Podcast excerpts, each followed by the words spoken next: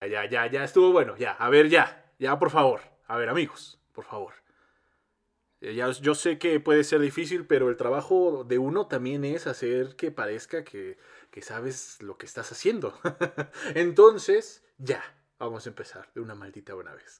Gusto de verlos de nuevo, espero que estén muy bien. Bienvenidos a una temporada más de Nutri Azul. Espero estar aquí con ustedes todo el año, toda esta nueva temporada, que ya es la tercera, ¿eh? Sean bienvenidos. Muchísimas gracias por estar escuchando esto en Spotify, únicamente en Spotify. Somos exclusivos, ¿eh?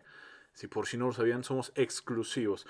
Amigos, como les dije en el live de TikTok, si estuvieron y si no, pues pues de todos modos, bienvenidos. Ya estoy de regreso. Ya vamos a tener Nutri Azul cada viernes en punto de, pues, de la noche.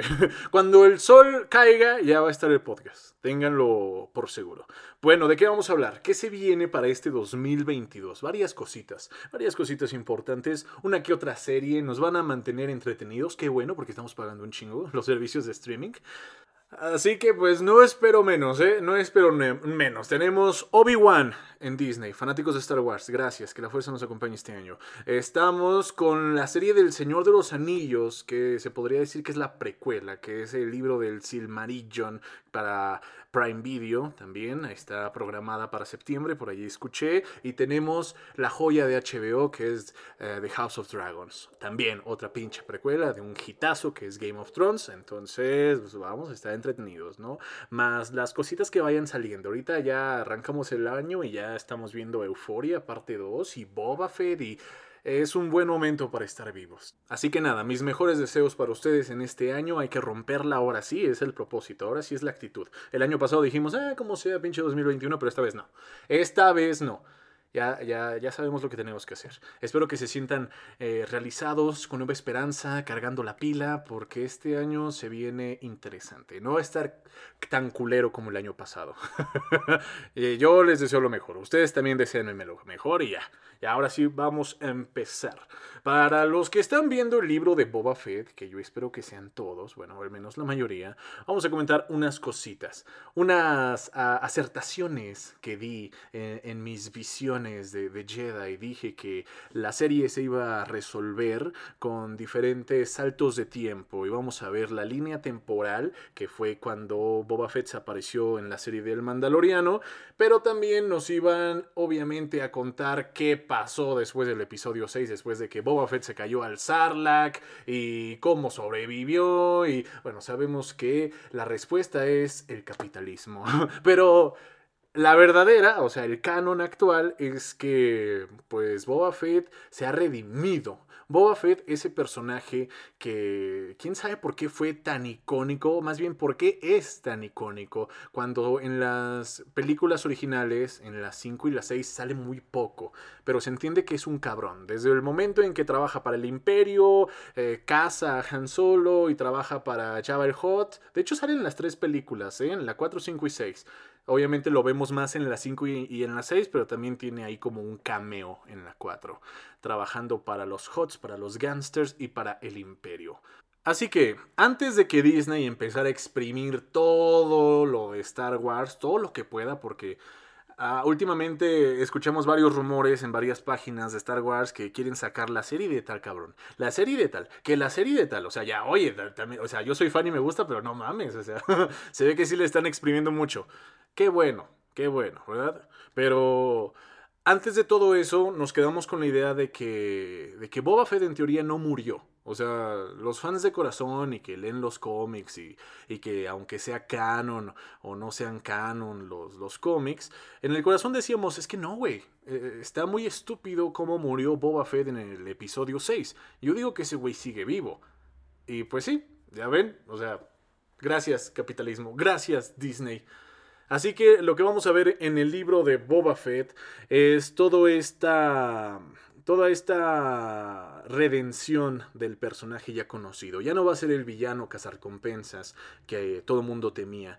Ya es alguien nuevo, alguien que ha sufrido, alguien que tuvo una segunda oportunidad porque sobrevivió al Sarlacc y pues quiere hacer las cosas bien, quiere, quiere ser derecho.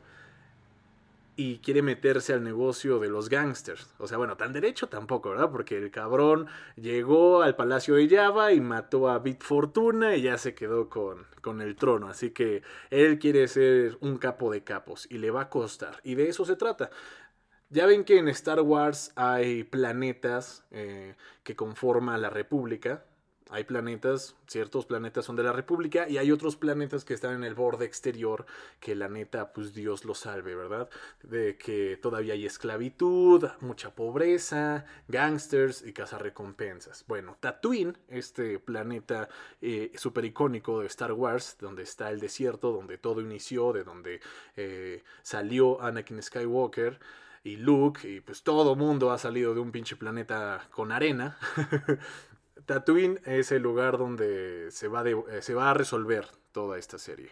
Es lo bonito de cuando creas un buen universo, un universo completo, una vez que lo tienes le puedes exprimir hasta los mínimos detalles. En este caso, la serie de Boba Fett ayuda también a conocer un poco más acerca sobre el ecosistema del planeta. Por ejemplo, antes no se mencionaba que Tatooine fuera un lugar con mucha agua. O sea, es un desierto. Se ve como un desierto y sabe a desierto. Pero en teoría, pues nunca nos imaginamos de, ah, sí, Tatooine hace miles de millones de años era un planeta con muchísima agua. Los, los mares de Tatooine, que ahora son los mares de dunas. Y se presta esta serie, como está enfocada solo por el momento en Tatooine, eh, se presta a conocer el ecosistema, a conocer su fauna, y hasta su flora. y no digo por mamar, o sea, en, los últimos capítulos hemos aprendido sobre esta tribu ya conocida de los Tasken, de estos moradores de las arenas, de estos habitantes originales del planeta, estos güeyes que los que vimos la primera, la primera trilogía, pues son güeyes que nos daban X y que nos daban miedo y era así como de, ay, güey, no maltraten al protagonista, estos son salvajes del desierto. Y que cuando vimos la segunda trilogía, vimos como Anakin hace un genocidio así, cabrón, mata a toda una tribu el güey. claro, tuvo sus razones. Pero ahorita lo cool es que nos están mostrando el otro lado de la moneda, nos están mostrando eh, la otra parte. Ahora estamos viendo la historia desde la visión de los Tosken, de los moradores de las arenas, y estamos aprendiendo un poco más de ellos y hasta ya los amamos, ¿verdad? Ya no nos dan miedo. Es más, qué bonito ser un Tosken y aprender sus costumbres y tradiciones. Y se entiende que pues está cabrón vivir en un desierto, está cabrón conseguir el agua. Y por eso digo lo de la flora, porque esos güeyes se le ingenian para escarbar en ciertas zonas del desierto y sacan unas madres que se llaman... Se me fue el nombre, perdónenme, se me fue el nombre, pero era algo oscuro. Es como una fruta oscura. y, de esas cosas las rompen y, tienen mucha agua adentro. Es como una fruta que está debajo de, las dunas y tienen mucha agua y de ahí beben todos. De ahí beben todos. No me acuerdo cómo se llaman. Los melones negros, algo así. melones negros. Interesante. Se ven bonitas. Y pues eh, su, su, fauna también, o sea, nos muestran estos perros, nos muestran... Bueno, no son perros, son como unos lagartos que son como... Son como los lomitos de ellos son sus lomitos. Y nos muestran a sus, a sus bandas. ¿Cómo se llama? Siempre se me van los nombres. Es que pinches nombres raros, la neta. Los que montan, esos como bisontes raros del desierto. Que me gustaría que explicaran más cómo es este. Eh, la biología de esos güeyes, ¿no? Porque están en un desierto y están súper peludos. O sea, entiendo que los camellos también pueden estar súper peludos. No sé, o sea, me gustaría que explicaran algo. Que me dijeran, mira, los Bandat o los Bandar o estas madres que, se, que montan los Tasken tienen este pelaje por esto y por esto y por esto. Y si no tuvieran este pelaje pasaría esto. No sé, que, que sea un tipo Discovery Channel, ahí, este, un tipo Nat Geo que nos expliquen sobre la, la, fauna ficticia de la galaxia de, de, Lucas, de George Lucas. Por favor, ocupo esa madre. Y ya para no hacerles el cuento largo con el libro de Boba Fett, pues Boba, que es un eh, jefe de una familia criminal, por decirlo así, que quiere ser un gángster, quiere ser un capo de capos, pues está viendo qué chingado se va a enfrentar. Está buscando quién es el verdadero enemigo. Y nosotros también, no sabemos. A la mera hora van a ver que siempre cambian. Según el capítulo antepasado, eran los Hot otra vez, que esa escena estuvo muy chida, viendo a los Hot, pero ahorita vemos que son los Pike. Y la neta, quién sabe. Yo puedo especular que podemos ver al pinche maestro Windu. Eso estaría muy interesante. Sería un fanservice super rifado. O también podríamos ver al otro cazarrecompensas que salió en Clone Wars, en la serie de Clone Wars. Este, el que supuestamente es el más cabrón. Este. Bane, ¿no? Cat Bane, algo así. El del sombrerito, este marciano azul del sombrerito pistolero que se la sabía. Yo espero que salga Cat Bane o podría también salir el, el admirante Tron, no sé. La neta, una de esas. Van a ver que una de esas. Confíen en mi palabra, ya se acordarán de mí. O también estaría cool ver al Mandaloriano que lo ayude en algunas cosas. Tal vez en algún capítulo, ya en los últimos, este Boba se encuentra en problemas, no puede él solito. Y pues ahora el Mandaloriano lo ayuda, como Boba Fett lo ayudó en su momento. Y eso es poético y yo creo que eso sí es lo que va a pasar. Parece que sí. Porque aparte siento que el libro de Boba Fett le tiene que dar la pauta a la temporada 3 del Mandaloriano. Tal vez por ahí van las cosas. Ya ven que también anunciaron que va a tener su serie Bo-Katan y que la serie de Ahsoka y que ahorita por el Omicron se están retrasando las filmaciones, pero paciencia, ya saldrá. Obviamente van a salir. Eso es todo por el momento de, del mundo de, de, Star Wars, que espero que sí estén viendo la serie. Y si no, véanla, hombre, para que me entiendan de qué chingados estuve hablando los últimos 10 minutos. A ver, cambiando un poco de tema, ahora relacionado con los videojuegos. Leí por ahí que los PlayStation 5 están súper escasos, que en teoría ya sabemos por la pandemia, por la falta de chips, que hacemos como que entendemos, pero la neta lo único que entendemos es que no vamos a tener Play 5 este año tampoco. Ok, está bien, chingo a mi madre también. De, todos modos ni tenía dinero, ni se preocupen. Lo cool de esto, algo bueno tenía que salir de todo esto. Ya ven, eh, no están fabricando más Play 5, pero lo chido es que si tienes Play 4, todos los juegos o la mayoría de los juegos, si son inteligentes las empresas, van a sacar los mismos juegos para Play 5, los van a, los van a tener que sacar para Play 4. Entonces eso es un punto a nuestro favor. Creo que hemos eh, llegado a esta parte de la tecnología en las consolas donde no se siente tanto el cambio como antes. Si ustedes se acuerdan de, por ejemplo, el, Xbox negrito al 360, si tú tenías el 360, pues en primera no había escasez de 360. Y en segunda ya muchos juegos únicamente eran para el 360. Ya la neta, la otra consola ya la querían eh, este, dejar acabada, obsoleta como tal, dar el salto a la siguiente generación. Lo mismo pasó con el Xbox One y el, Xbox 360. Quisieron dar ese salto a la generación, creo que con el 4K o, o ya con a huevo todos tenían resolución HD y querían dar ese salto definitivo. Por eso muchos juegos de One, obviamente, no los vimos en 360. Y así con muchos juegos del Play 3, no los vimos en el Play 2. Y lo mismo con el Play 4, no lo vimos con, los juegos del Play 3. A lo que voy es que esta nueva generación, llámese Play 5 o Xbox Series X, a, diferencia de las consolas pasadas, pues no se siente todavía ese salto. Parece que no las quieren dejar obsoletas y qué bueno, parece que igual y la tecnología sigue siendo la misma y nada más eh, lo único que favorece a las nuevas consolas es que tienen SSD, que es una carga más rápida, mucho más rápida, eso sí, porque yo la neta eh, con el Xbox One a veces los juegos se, se tardan tanto en cargar y ya con una nueva consola pues se cargan más rápido. Pero siento que con la resolución y eso cambia poco. Eh, son detalles que nada más los mamadores distinguen. Son detallitos que la neta por lo mismo no las están dejando tan obsoletas. O sea, el, cambio no es tan grande como otras veces. ¿Quién sabe qué está pasando? ¿Quién sabe? O tal vez el tiempo lo dirá. Tal vez eh, el próximo año ya deciden que el One y el Play 4 sean totalmente obsoletos y ya, a la chingada. Pero por el momento siéntanse tranquilos. Si son pobres como yo y no tienen para un PS5, pues créanme que los próximos nuevos juegos del Play 5 los van a tener que sacar para Play 4, si no, no van a vender tanto.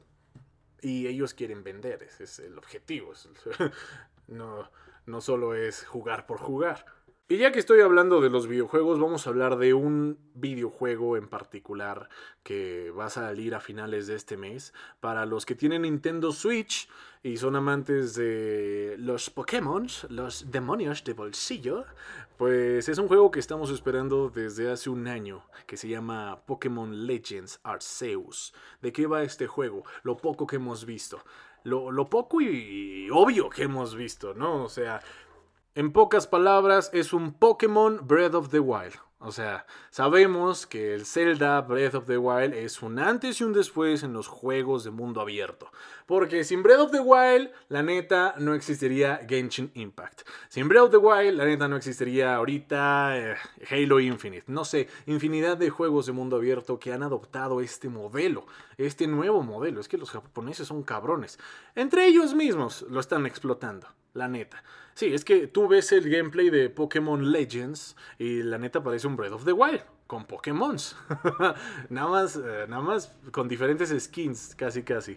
Ahora, la historia como tal es un e, es un mundo, es una región Pokémon que se me fue su nombre. Digamos que es la región Sino de la que vemos en Diamond and Pearl, pero es muchos años atrás. O sea, es una región, digamos que antigua. Ni siquiera se llamaba Sino, se llamaba Hiruizu, algo así, se me fue el nombre. Ah, la cosa aquí es que como es un Pokémon Breath of the Wild, no va a ser como los Pokémon tradicionales, ¿ok? Va a ser un Pokémon de mundo abierto, donde tú eres un entrenador y tienes que explorar toda la región y encontrar a los Pokémon. Y es en tercera persona. Les digo que es un Breath of the Wild.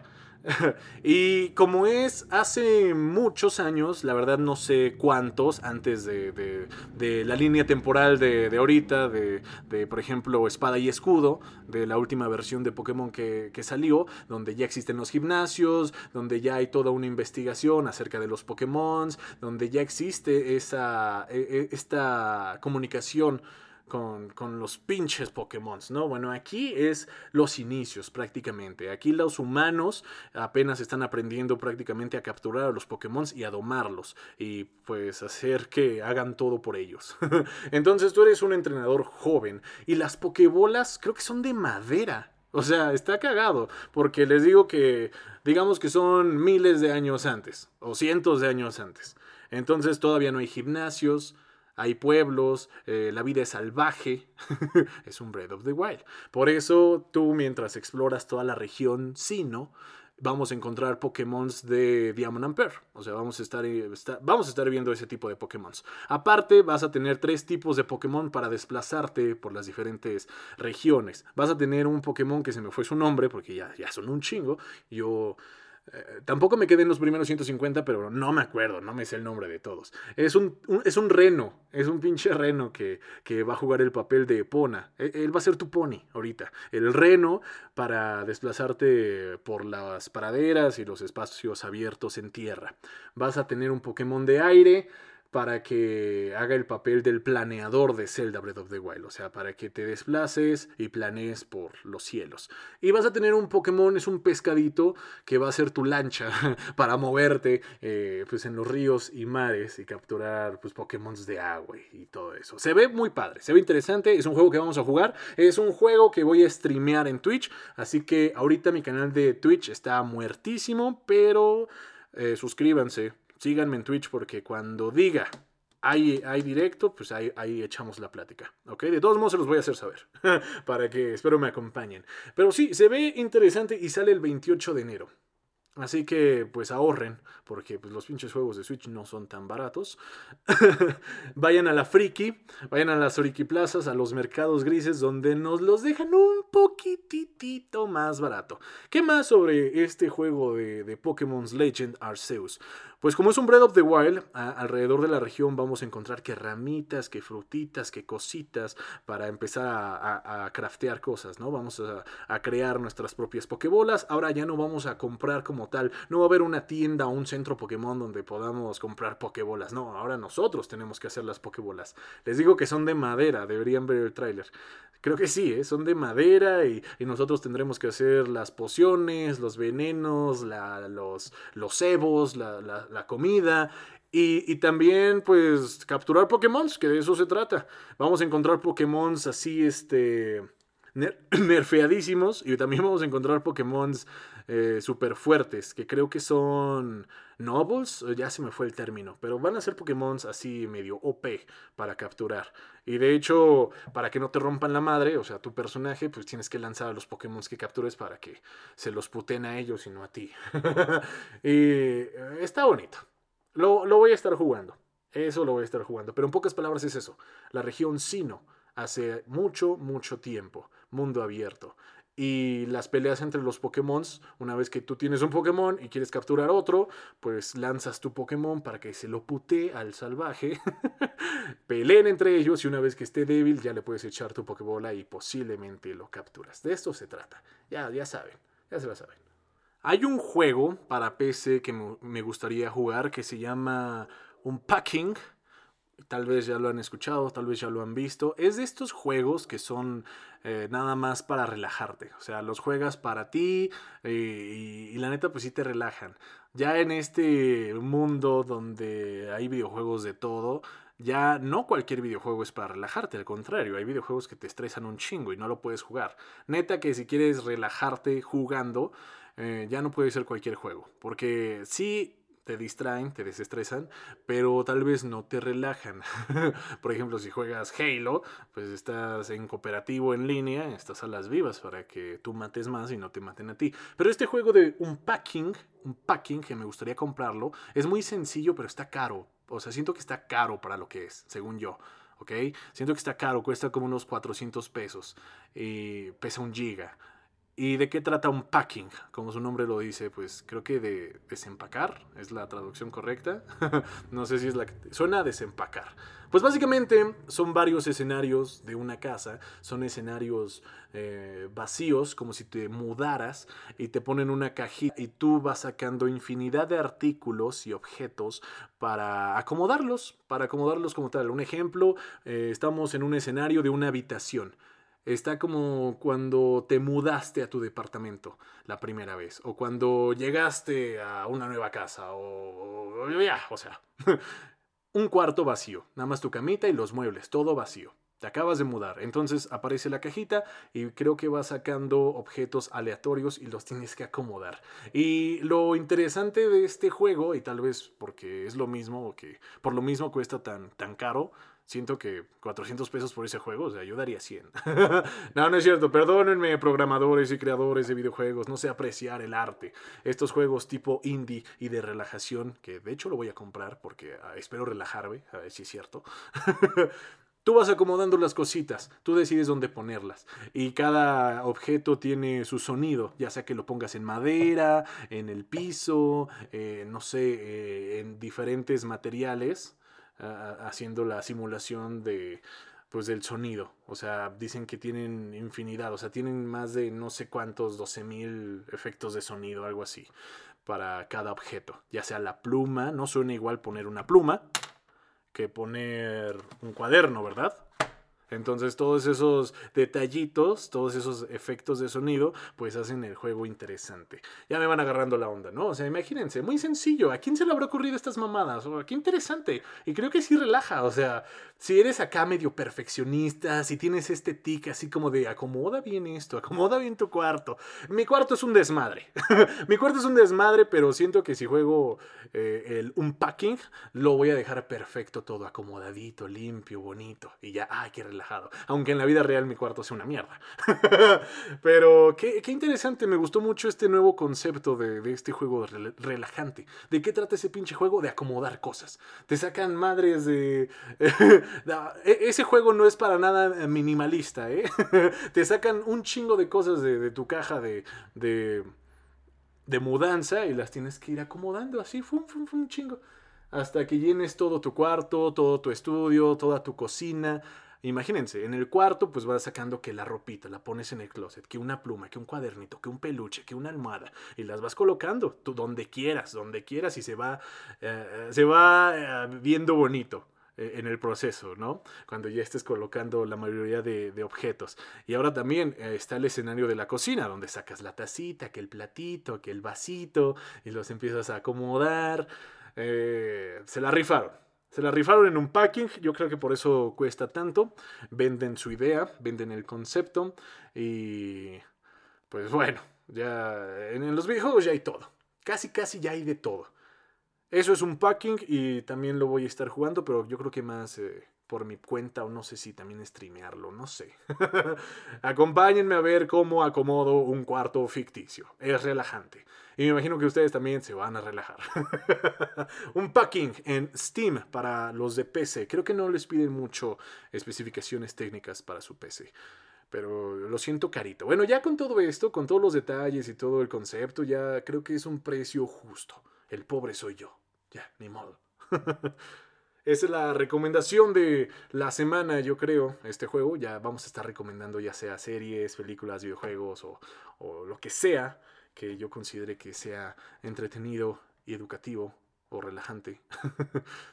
Así que bueno, creo que esto sería todo por hoy. Muchísimas gracias por escuchar Nutri Azul. Ya se nos hizo un poco tarde para publicarlo, pero muchísimas gracias. Ya estamos de vuelta. Nutri Azul todos los viernes aquí en Spotify. Su servidor Andrés Arsaluz.